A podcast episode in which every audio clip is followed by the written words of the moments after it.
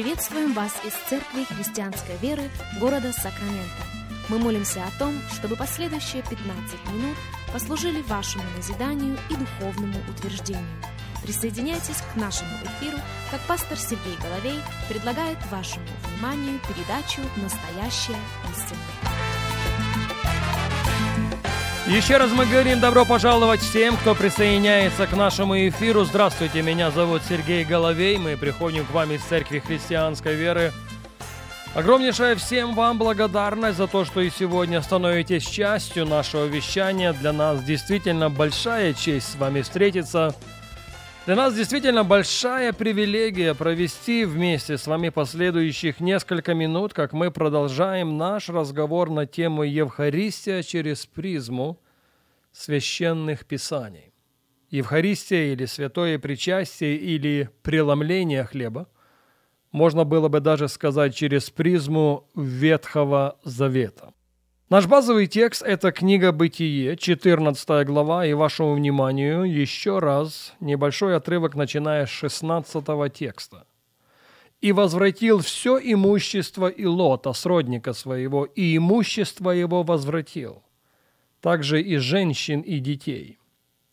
Когда он возвращался после поражения Кедрлаомера и царей, бывших с ним, царь Содомский вышел ему навстречу в долине Шавы – что ныне долина царская. И Мелхиседек, царь Салимский, вынес хлеб и вино. Он был священник Бога Всевышнего. И благословил его, и сказал, благословен Авраам от Бога Всевышнего, владыки неба и земли. И благословен Бог Всевышний, который предал врагов твоих в руки твои. Авраам дал ему десятую часть из всего. Не лишним было бы возвратиться к вопросу, почему мы совершаем это священнодействие в церкви с определенной частотой. Почему мы преломляем хлеб? Потому что Христос в Евангелии Луки в 22 главе сказал «Сие творите в мое воспоминание». Мы напоминаем себе, мы напоминаем окружающим нас людям, насколько важна для нас смерть Господа нашего Иисуса Христа. Почему? Потому что Он умер за наши грехи и Он воскрес для нашего оправдания. Но есть одна вещь, которая это священное действие предусматривает. Это вера. Потому что в послании к евреям в 11 главе, в 6 стихе мы читаем «Без веры угодить Богу невозможно. Надобно, чтобы приходящий к Богу веровал, что Он есть. И ищущим Его, прилежно ищущим Его Бог воздает». Согласитесь, когда мы собираемся к столу, Согласитесь, когда мы принимаем вечерю, мы прибегаем к Нему, мы приходим к Нему. И для этого, повторяя далеко не первый раз, требуется, не просто рекомендовано, требуется вера. Нашем случае на этой серии радиопрограмм мы подходим к вопросу Евхаристии, святого причастия, через призму Ветхого Завета в большей мере – через историю встречи Авраама с Мелхиседеком.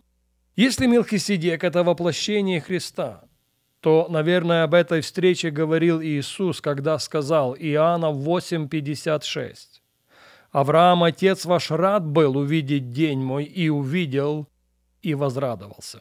Итак, в истории Авраам идет освободить своего племянника Лота, имея в своем распоряжении всего лишь 318 человек. И он одержал победу над победителем. Он покорил себе Кедрлаомера. И мы прочитали с вами буквально несколько минут назад о том, что он возвращает имущество, он возвращает Лота, он возвращает все имущество Лота, он возвращает женщин и детей. Негромко сказано, это триумф. Пожалуйста, услышьте меня. Авраам, имея в своем распоряжении всего лишь 318 рабов, одержал победу над победителем. И вот когда он возвращается с этой победы, в долине Шавы ему навстречу выходит царь Содомский. Согласно нашего текста, он побежденный. И есть одна существенная разница между русским и английским переводом в этом тексте священного писания. Эта разница продемонстрирована для нас в 18 стихе. Бытие 14.18, русский перевод. «И Мелхиседек, царь Салимский, вынес хлеб и вино. Он был священник Бога Всевышнего». А сейчас я хочу предложить вам английский перевод. Но начну, пожалуй, с предыдущего 17 стиха. Когда он возвращался после поражения Кедерламера и царей, бывших с ним, царь Содомский вышел ему навстречу в долине Шавы, что ныне долина царская. Then. Тогда. Именно тогда, когда Авраам должен встретиться с пораженным царем Содомским, навстречу ему выходит Мелхиседек. Я осмелюсь сказать, что Мелхиседек выходит навстречу Аврааму именно в тот момент, когда он в этой встрече очень сильно нуждается. В случае с Авраамом, надо заметить, можно было бы и недооценить угрозы со стороны царя Содомского. Ведь же он в числе пораженных. Ведь же он в числе тех, которые проиграли, и проиграли очень сильно. Он в числе тех, которые потеряли и потеряли абсолютно все. Друзья, как часто и мы, к сожалению, к огромному сожалению, недооцениваем тот факт, что дьявол сошел в сильной ярости, зная, что ему немного осталось. И хотя он побежден, и в этом нет никакого сомнения, он побежден Христом на кресте две тысячи лет тому назад. Это там на Голгофской горе Христос властно подверг его позору.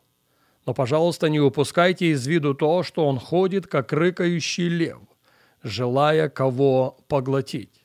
Об этом мы читаем с вами в послании апостола Петра, в первом послании Петра, где он говорит в восьмом стихе следующие слова. «Трезвитесь, бодрствуйте, потому что противник ваш дьявол ходит, как рыкающий лев, ища кого поглотить.